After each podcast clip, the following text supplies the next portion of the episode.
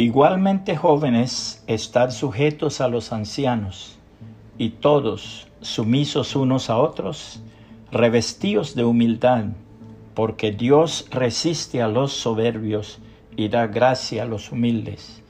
Humillaos pues bajo la poderosa mano de Dios, para que Él os exalte cuando fuere tiempo. Primera de Pedro capítulo 5 versos 5 y 6.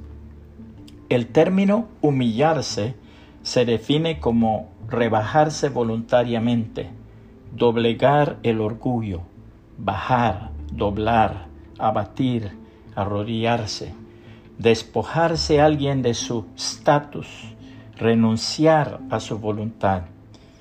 Estas frases representan condiciones que el hombre no quisiera vivir por ningún motivo. Todos los seres humanos buscan el éxito y el reconocimiento de otros. La gran mayoría dedica su vida y hace lo que sea necesario con tal de llegar a ser reconocido por los demás.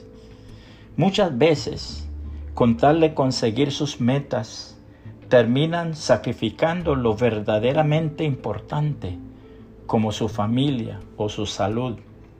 Obtienen triunfos parciales que al final solo les dejan una sensación de vacío o de fracaso.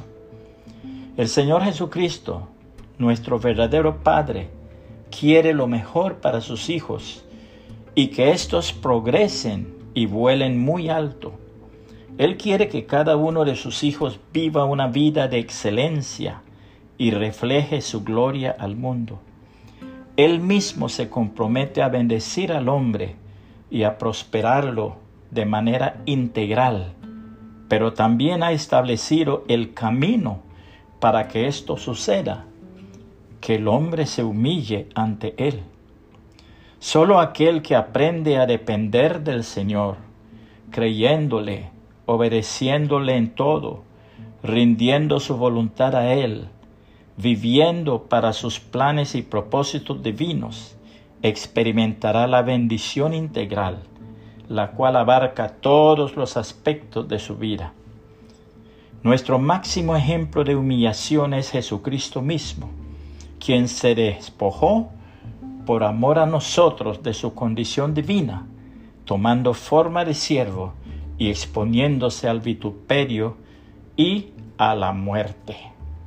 Dice Filipenses capítulo 2 versos 5 al 11, haya pues en vosotros este sentir que hubo también en Cristo Jesús, el cual, siendo en forma de Dios, no estimó el ser igual a Dios como cosa a que aferrarse, sino que se despojó a sí mismo, tomando forma de siervo, hecho semejante a los hombres, y estando en la condición de hombre, se humilló a sí mismo, haciéndose obediente hasta la muerte y muerte de cruz.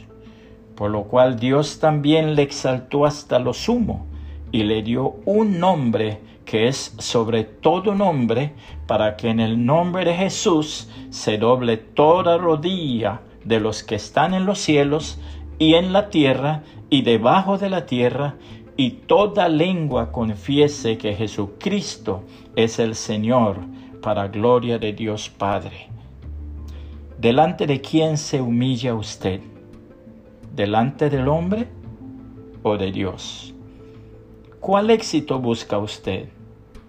¿El que da el mundo o el que da Dios?